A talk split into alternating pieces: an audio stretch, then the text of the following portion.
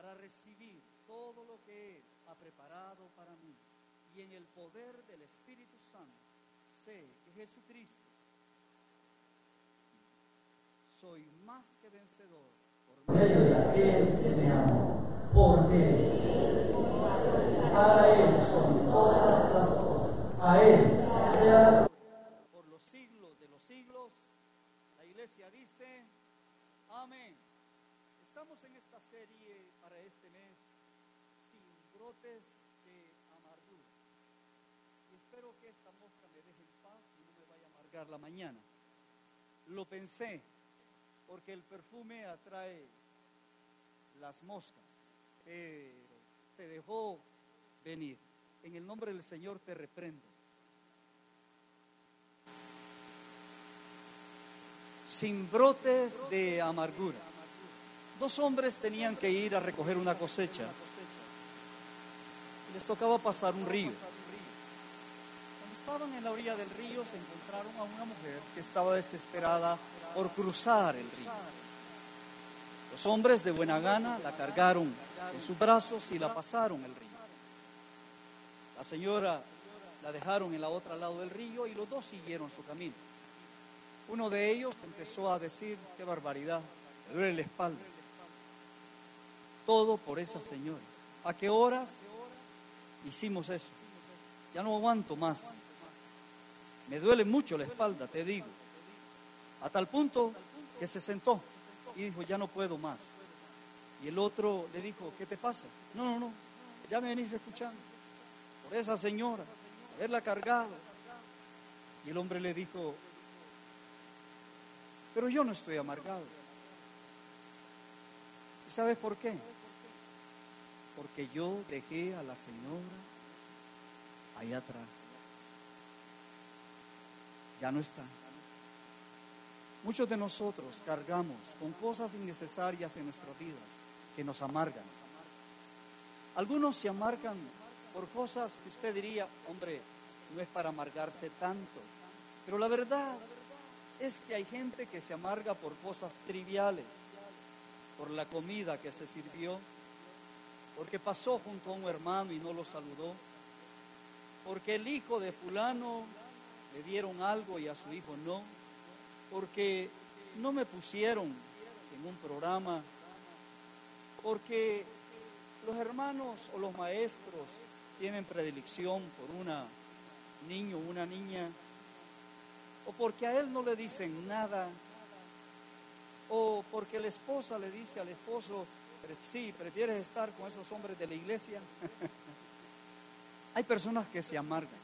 Yo estaba ahí sufriendo hoy yo siempre creo que un culto es responsabilidad del pastor. Tenemos problemas de eco y el sonido hoy no ha sido nuestra mejor compañía. Estaba por dentro que me moría. Abro los ojos y miro un tubo que dejaron ahí. ¿Lo vieron? Yo padezco de ese mal. Y uno se amarga. El problema es cuando el brote de amargura, cuando la amargura brota. Yo espero irme a mi casa, haber bajado ese tubo hoy y ya estoy tranquilo. Pero ahí. Usted me entiende. Sin brotes de amargura. No es porque no nos vamos a amargar. Es que no debe brotar la amargura. Al punto entonces que nos pase la factura. Y de eso se trata este mensaje. El costo de la amargura. La factura de la amargura el costo de la amargura. Escuche lo que dice el Salmo 73, 21. Nos dice, se llenó de amargura mi alma y en mi corazón sentía, que dice, punzar. Es imposible amargarse y no sentir. O es imposible que la amargura penetre en el alma y que el cuerpo no termine gritando y no pueda contener esa hiel, ese veneno. Algunos miran el vaso medio lleno, el emargado lo mira vacío, no disfruta los momentos felices, ni propios, ni de otros. Algunos hasta cuando todo es perfecto, se amargan por la perfección de lo perfecto. Qué difícil. Y es tan importante manejar este tema entre nosotros. Porque ojalá sola fuese el amargado como tal. El problema es que eso se esparce, como vamos o predicamos el domingo pasado. Se llenó de amargura mi alma y en mi corazón sentía punzadas. La palabra amargura en el contexto hebreo y en el contexto griego significa algo pesado. No tiene por qué ser su suegro. Algo pesado, algo fuerte, algo que puya.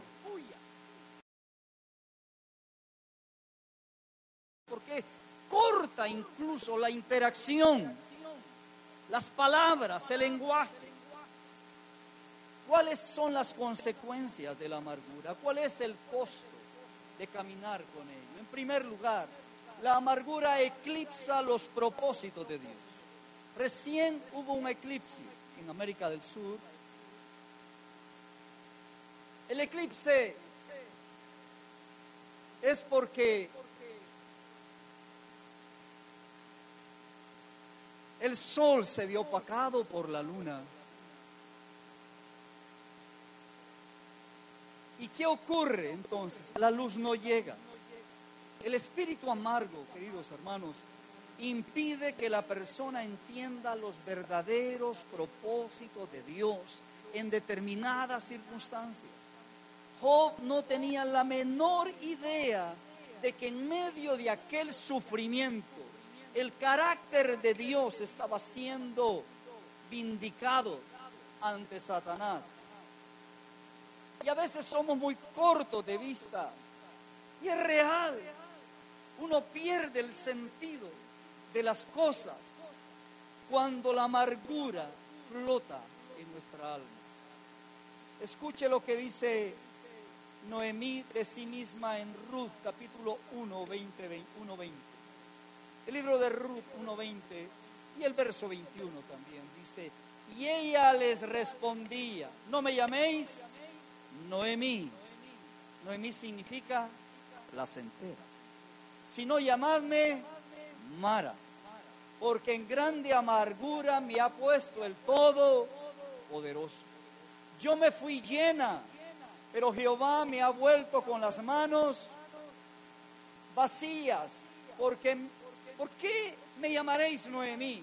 Ya que Jehová ha dado testimonio contra mí y el Todopoderoso me ha afligido. Y uno le daría la razón a Noemí. Noemí se fue con su esposo a la tierra de Moab, porque en el pueblo de Israel caían en la idolatría. Entonces Dios traía juicio sobre el pueblo de Israel. Y esto fue en el tiempo de los jueces, no había comandante, cada quien hacía lo que bien le parecía. Se escuchó que en Moab había cosecha y su esposo entonces, Elimelech, la tomó a ella y se lo llevó con sus dos hijos, Malón y Kelión. Y estando allá, su, su esposo muere sus hijos se casan con dos moabitas, pero los dos hombres también mueren. Para una mujer en el tiempo bíblico, no tener el soporte de un hombre como esposo o como hijo significaba una desventura total. Y Noemí pasa de llamarse placentera a llamarse amarga. Llámenme Mara. Ella escucha que Dios está bendiciendo nuevamente al pueblo de Israel, que hay cosechas, sale entonces de su tierra sus nueras, que la amaban mucho, dice, vamos a ir contigo. Ella le dice, no, no vengan conmigo, yo estoy vieja, yo ya no me voy a volver a casar, ustedes sí pueden. Una de ellas al final, de donde viene Jesucristo por linaje, se llamó Ruth y que la acompañó pero allí usted encuentra a una mujer que lo ha dado todo, todos sus sueños y expectativas y de pronto regresa con las manos vacías. Noemí llega a un punto que dice, el Dios, Él es el Todopoderoso. Qué bueno que lo llama así. Yo siempre he aconsejado y he dicho, aunque tú te sientas como te sientas, no dejes de hablarle a Dios lo que sientes. No importa lo que tú estés viviendo, habla con Dios de lo que tú estás sintiendo. Yo lo encuentro en David, lo encuentro en Jesús que le dice al Padre lo que él siente. Y encuentro a esta mujer que le dice, el Todopoderoso, ella sabe quién es Dios. ¿Por qué digo esto? Porque la amargura te puede apartar de la fe. Porque la amargura puede echar a borda un matrimonio, una familia. La amargura te corroe y no permites que fluya la fe y la gracia de Dios. Obliga a la persona a aislarse. Cuatro capítulos del libro de Ruth terminan en amargura. El capítulo final termina en alegría. ¿Cómo vas a terminar el capítulo de tu vida? ¿Cómo vas a cerrar el capítulo de tu vida? ¿Cuál es el renglón último que vas a escribir? Estás eclipsado y en lugar de mirar a un Dios bueno que en medio de la dificultad le aman, la Biblia dice que los que amamos a Dios nos ayudan siempre disfruto entre sacar de la Biblia cómo José bautizó a sus hijos. En Génesis 41, 51 dice, y llamó José el nombre del primogénito Manasés, porque dijo, Dios me hizo olvidar todo mi trabajo y toda la casa de mi padre. Y llamó el nombre del segundo Efraín, porque dijo, Dios me hizo fructificar en la tierra de mi aflicción. Este hombre que tenía todo el derecho y las razones necesarias para ser un hombre amargado, para llegar a ser un líder enojado, para llegar a ser un hombre que en lugar de construir podía destruir. Él mismo, cuando tiene sus dos hijos, los bautiza y en su nombre está diciendo mucho de lo que hay en su corazón. Dios me hizo olvidar y Dios me hizo fructificar. Él fue capaz de ver la página oscura y darle vuelta y decidir, no, yo puedo comenzar hoy un nuevo día, porque la Biblia dice que las misericordias de Dios son nuevas. Cada mañana yo puedo escribir mi existencia de nuevo en Cristo, porque en Él todo lo puedo. En Él tengo el derecho de ser hijo en el Hijo de Dios y comenzar de nuevo y decirle Dios, no lo entiendo, no lo comprendo, pero yo sé que tú tienes un plan perfecto para mí. Yo no me voy a perder del hueco de tu mano, voy a cumplir el propósito de Dios para mi vida. Es cuando dejamos de estar eclipsados y empezamos a bautizar nuestra vida de una manera diferente. El costo de la amargura eclipsa los propósitos de la amargura amarga a otros. Quizás usted no lo ha pensado, pero piense, ¿cuántas historias de dolor escucha un pastor?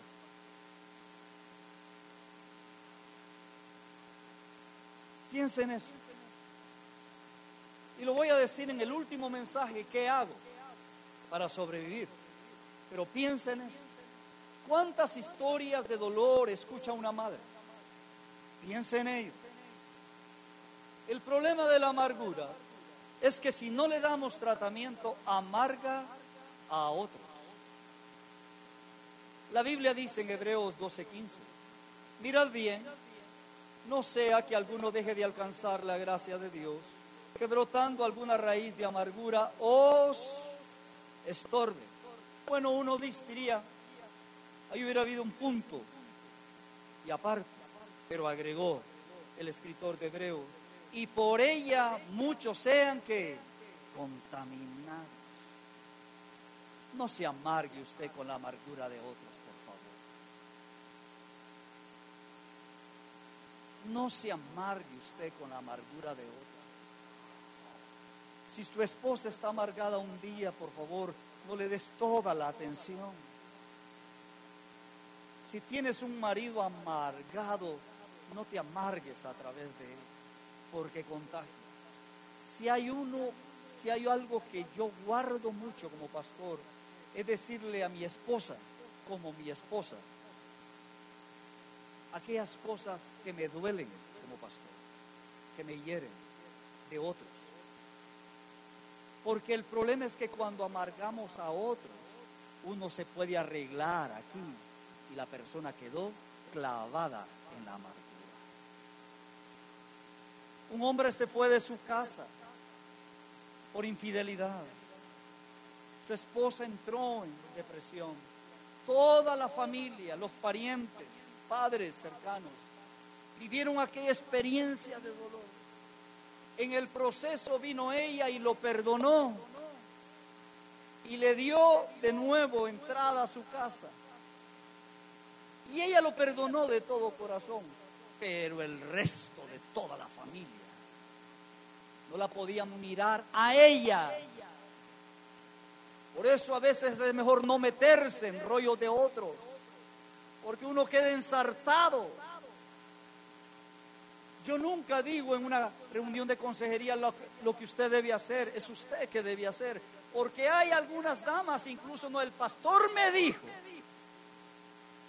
Miren que hay pastores que lo han, lo han ido a matar, un hombre. No se mete, es tu decisión. La amargura contagia. ¿Quién quiere estar con un amargado? ¿Quién? ¿Por qué? Porque si no, se vuelve martirmonio aquí. Y eso no es la idea de Dios. La idea de Dios es que podamos disfrutar la vida en abundancia. Miren lo que sucedió en número 16, 1, 3. Coré era un levita de la familia de Keat y su padre se llamaba Isaac. Coré tenía tres amigos de la tribu de, Rubén, Datán y Abirán, que eran hijos de Eliab y un hijo de Pele.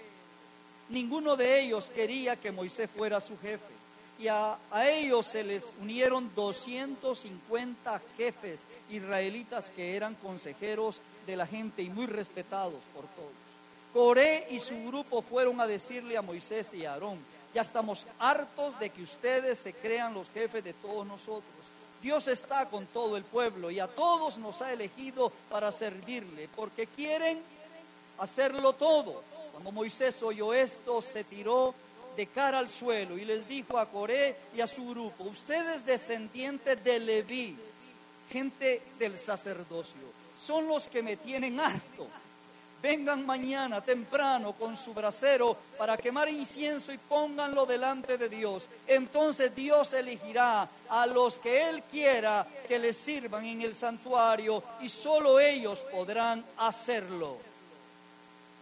Coré era un levita sacerdote de la tribu de Leví, apartados como pueblo sacerdotal dentro de Israel. Coré no está contento con que Moisés y Aarón sean los líderes.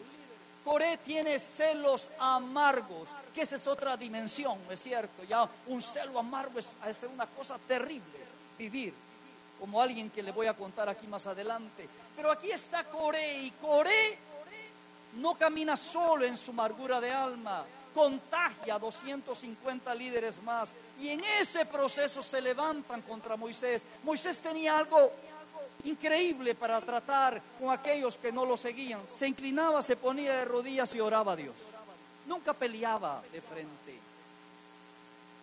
Aunque aquí creo que ya está cansado el hombre.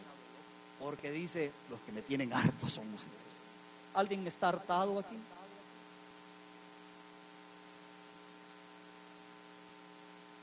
No de comer.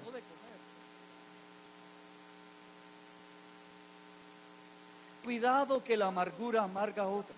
A Corea y a todo este grupo de hombres se los tragó la tierra literalmente. El amargo se contenta. a veces con el ofendido y uno queda amargado. Por favor, no vivas a través de amarguras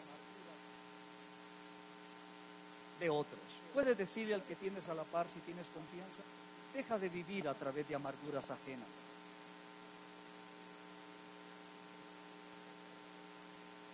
No envenene su alma. O dígale suficiente con la mía, pues.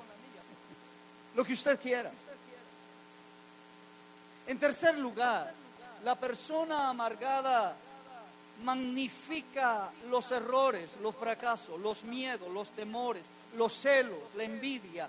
Magnifica todo lo negativo de su vida. Primero es Samuel 18:6 dice, aconteció que cuando volvían ellos, cuando David volvió de matar al filisteo, salieron las mujeres de todas las ciudades de Israel cantando y danzando para recibir al rey Saúl con panderos, con cánticos de alegría y con instrumentos de música. Y cantaban las mujeres que danzaban y decía, Saúl hirió a sus miles y David a sus diez miles. Pegó tanto esa canción que más adelante la estaban recordando, ¿saben ustedes? Y se enojó Saúl en gran manera y le desagradó este dicho y dijo, a David dieron diez miles y a mí miles, no le falta más que el reino. Y desde aquel día Saúl no miró con buenos ojos a David.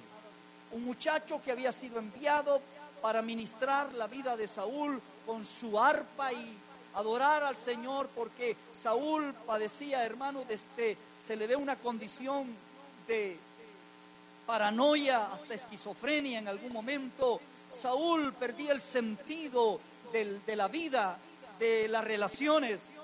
Y vuelven después de matar a, a Goliat. David lo mató. Era de presentar a David como capitán de la guardia.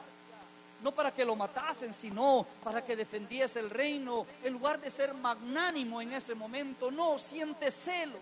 Y en esos celos amargos. Mire que hay mujeres que a cada rato le están poniendo un WhatsApp a su marido. ¿Dónde estás? ¿Y con quién está? Eso debe ser una vida horrible usted. Y no sé si los varones dirán amén. Ay, si usted no le contesta a una mujer, su esposa, el WhatsApp. Casi debe hacerlo de... Hay personas de celos amargos. Y Saúl fue destilando su amargura poco a poco Saúl llegó a tener un enemigo tremendo, él mismo. Se volvió hipersensible a magnificar el mal, el fracaso, los errores. Caminó en rebeldía de su alma. Caminó dándole la espalda a Dios cuando Dios estaba detrás de él para levantarlo. No, él le dio la espalda a Dios para que Dios no siguiera usándolo. ¿Sabe qué hizo en esta misma escena? Agarró su lanza, que es un símbolo de la majestad de un rey, y la lanzaba varias veces contra David, y David estaba. ¿No es cierto que a veces hay personas que uno está? Porque son machetazos los. Son espadas de doble filo. Mm. Hiriente. A veces se lo quieren vender a uno como un bocado de chisme pero en realidad esa amargura que viene ahí, que no la puede aguantar sola. Bueno, si los amargos, que se mueran pues, en su amargura, pero que dejen de contagiar. Cuando la amargura llega a ser norma de vida para una persona, por lo general, esta persona padece de paranoia e imagina que todos están en contra de él, de ella. Debemos reprender la amargura cuarto lugar, atrae las tinieblas. La amargura atrae las tinieblas. Esto es algo muy delicado.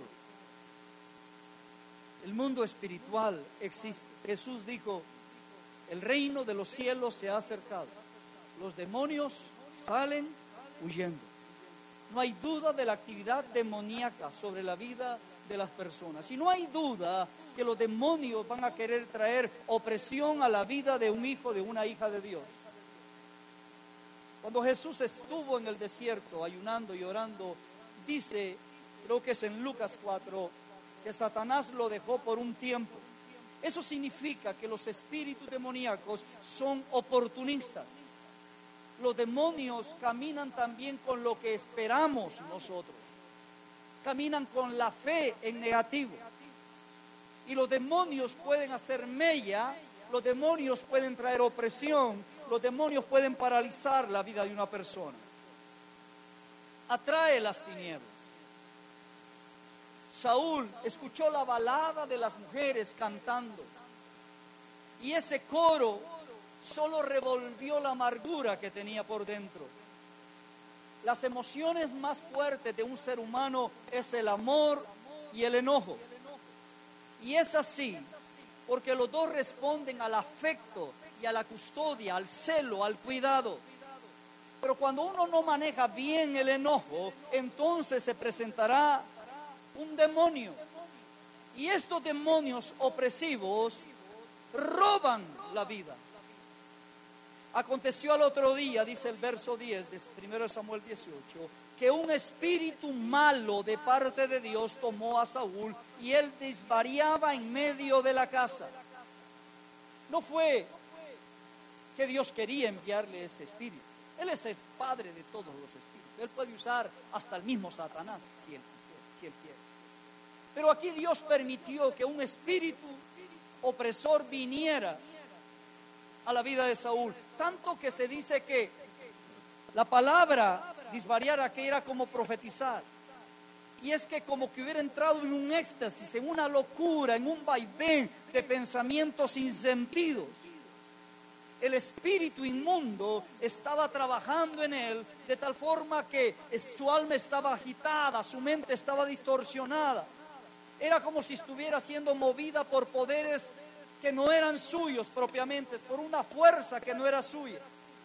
Este demonio con permiso de Dios, porque no fue que Dios quería, es que Saúl era lo que quería. Y debemos de tener cuidado nosotros. Cuando de pronto la atmósfera en nuestra casa se vuelve cortante, cuando de pronto algún miembro de nuestra vida se siente la espesura de aquella amargura, cuando de pronto en nuestro matrimonio sentimos que cada palabra es como una hoja de afeitar ahí que está cortando, entonces debemos de discernir que hay espíritus opresores y alguien debe ser sabio en Dios. Alguien debe descubrir al enemigo. Porque aquí está Saúl y Saúl está lleno de enojo, de celo, de amargura. Y lo único que está experimentando es sentirse rechazado. Y en su rechazo quiere traumatizar la vida de David. Que David tocaba incluso para que este demonio lo dejara. Dice, David tocaba con su mano como los otros días y tenía Saúl la lanza en la mano y arrojó Saúl la lanza diciendo, enclavaré a David a la pared, pero David lo evadió dos veces. Si tú estás amargado con un, con un pensamiento de venganza, tú estás que estás orando hasta ahora, pues, Dios quítame este individuo, mátalo. Dije yo ese, no, no creo que lleguemos hasta ahí pero hay quienes lo piensan. Estar de esta manera. David tuvo que capiarse varias veces ante la paranoia de Saúl. El verso 12 dice, mas Saúl estaba temeroso de David por cuanto Jehová estaba con él y se había apartado de Saúl. Por lo cual Saúl lo dejó de sí y le hizo jefe de mil y salía, entraba y entraba delante del pueblo. ¿Sabe por qué lo hizo? Para que lo mataran. ¿Sabía usted que Saúl le prometió una de sus hijas a David si mataba el gigante? No cumplió su promesa. Porque el amargado siempre anda pensando alrededor de su vida y se le olvidan sus compromisos y sus promesas. Sabía que después le ofreció otra de sus hijas Amerado, dice el verso 17. Le ofreció, te daré Merad, mi hija mayor, por mujer, con tal que me seas hombre valiente y pelees la batalla de Jehová. ¿Cómo no, Chon? Quería ponerlo en el campo de batalla. La amargura atrae las tinieblas. La amargura oprime el alma. Demonios se desatan cuando no podemos controlar nuestra alma, nuestro enojo, nuestras emociones. Escuche lo que dice 2 de Corintios 2, 10 al 11. Segunda de Corintios 2, 10 al 11 dice, y al que vosotros perdonáis, yo también, porque también yo lo he perdonado. Si algo he perdonado, por vosotros lo he hecho en presencia de Cristo, para que Satanás no gane ventaja alguna sobre nosotros, pues no ignoramos sus, dígalo iglesia, no ignoramos sus maquinaciones. Pablo dice, si ya lo perdonaron, yo también lo perdono. Si yo ya lo perdoné, perdonen a ustedes. Era un individuo que se había metido con la esposa de su propio padre, había traído una conmoción a la comunidad en Corintio, había perversidad en este tipo y toda la iglesia lo puso en disciplina, le dieron la espalda lo suficiente para que el hombre considerara sus caminos y se arrepintiera. Todo indica que se arrepintió y volvió a la comunión queriendo volver a la comunión de la iglesia, pero la iglesia de Corintios todavía seguía con la disciplina hasta que Pablo le dice, perdónenlo, perdónenlo para que Satanás no gane ventaja. No ignoramos sus maquinaciones, no ignores las maquinaciones del diablo, no las ignores. Dejémonos de contarnos cuentos, dejemos de vivir en nuestra propia justicia y pongámonos delante de Dios tal como somos para descubrir la verdad. La Biblia habla que la verdad misma, que es Jesucristo, ese debe ser el espejo de nuestra vida. No mis sentimientos ni mis emociones, sino lo que Dios está diciendo. Sé que es un paso sumamente difícil porque nadie quiere ser de sí mismo su propio juez, porque siempre nos estamos dispensando y disculpando, porque decimos, es que yo tengo la razón, es que quien se equivocó es él y es ella. Dejemos de amarle a las cosas como si fueran simplemente una actitud pasajera. Es una condición y termina siendo pecado en nuestras vidas. Debemos aprender a soltar la amargura porque si no nos paga, pasará su factura. Porque consume el cuerpo lo esclaviza, lo daña nuestro cuerpo. Los médicos lo dicen. Cada amargura, que no brote. Ahí nomás, no voy a vivir a través de eso. En Juan 5, versos 5 al 7 dice, y había ahí un hombre que hacía 38 años que estaba enfermo. Porque la enfermedad también amarga y también ayudar por largo tiempo a un enfermito o una persona delicada amarga si no se sabe manejar. Y había ahí un hombre que hacía 38 años que estaba enfermo. Cuando Jesús lo vio acostado y supo que llevaba ya mucho tiempo así, le dijo, ¿quieres ser sano? Señor, le respondió el enfermo, no tengo quien me meta en el estanque cuando se agita el agua. Y entre tanto que yo voy, otro desciende antes que yo él había llegado a esa fuente de Bethesda con esperanza. De acuerdo al mito, un ángel descendía, movía las aguas, el primero que llegaba era sanado. Con el tiempo, pues saliendo del área de la piscina, un poco más allá, hasta terminar en un rincón. Cuando Jesús va y le dice, ¿quieres ser sano? Él no le dice sí. Él lo que le dice es lo que siempre había estado repitiendo. Escuche esto, la persona amargada siempre se está repitiendo cosas. Siempre. Está en su vocabulario del día, está eh, cuando se acuesta. Una persona se acuesta resentida, se levanta enojada.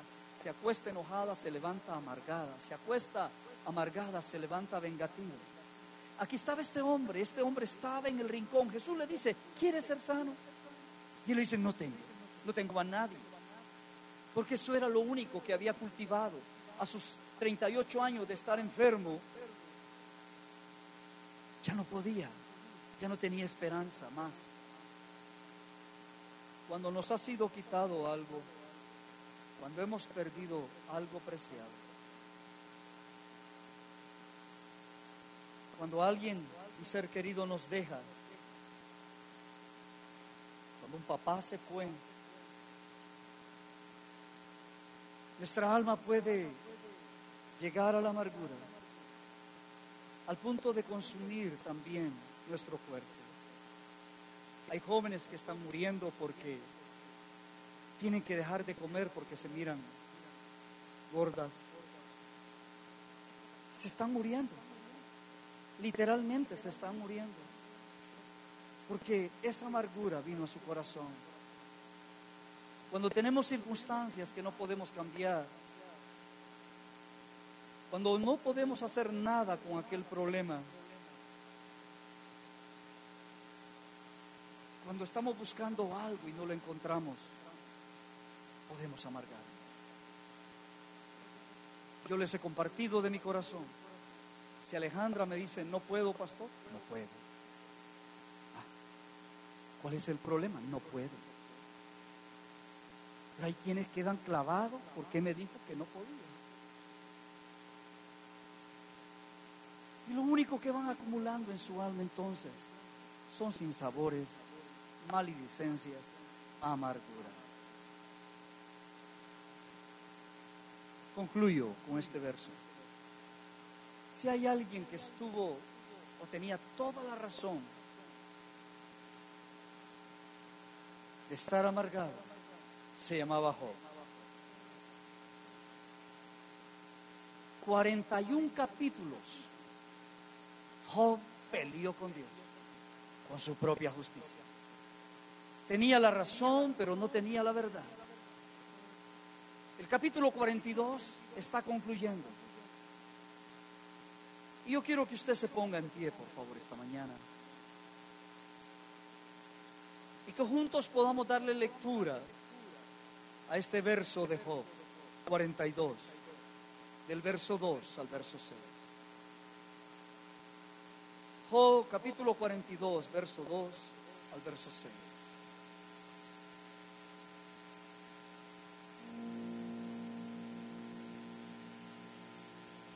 Job capítulo 42, verso 2. Respondió Job a Jehová y dijo, verso 2. Yo conozco que todo lo puedes y que no hay pensamiento que se esconda. ¿Quién es el que oscurece el consejo sin entendimiento? Por tanto, yo hablaba lo que no entendí. Cosas demasiado maravillosas para mí que yo no comprendo. Oye, te ruego y hablaré. Te preguntaré, te preguntaré. Por favor, piense en esta palabra. Te preguntaré y tú Muchas veces he peleado con Dios. Y estoy tratando de entenderle. Cuando leí esta porción, mi espíritu se refrescó en él. Y es como si brotara en mí un río de sanidad. Te preguntaré, ¿y tú?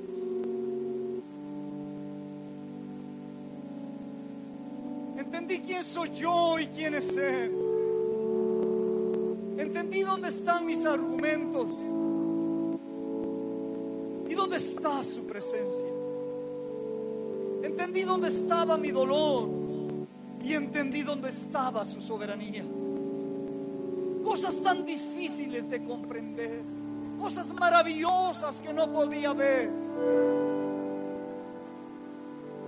bauticé mi vida en Cristo cuando oraba con este texto.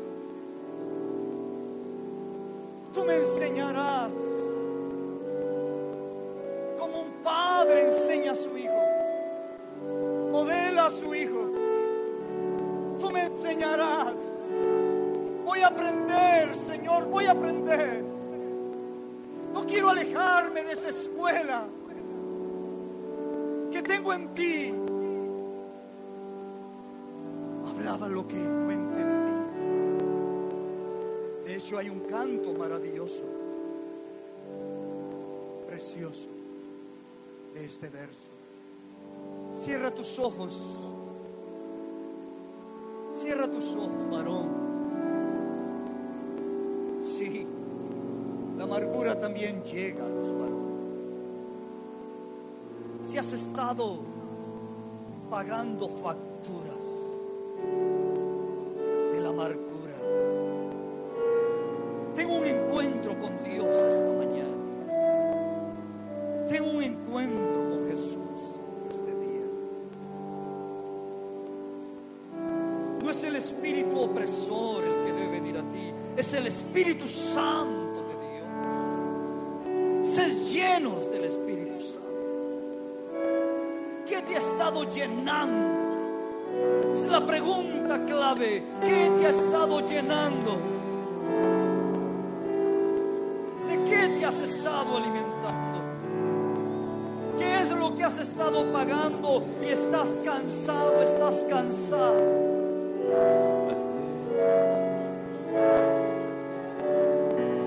Dile al Señor esta mañana, trae tu alma a la recámara de Dios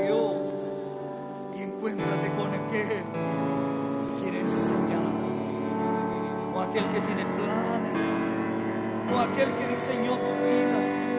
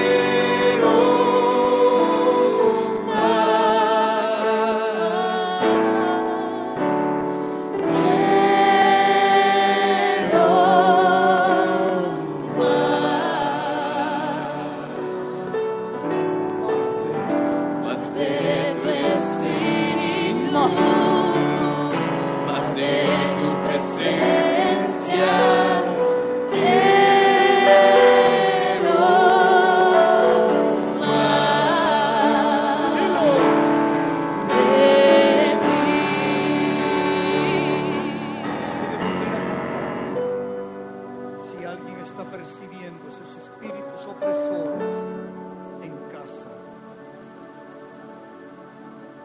esa atmósfera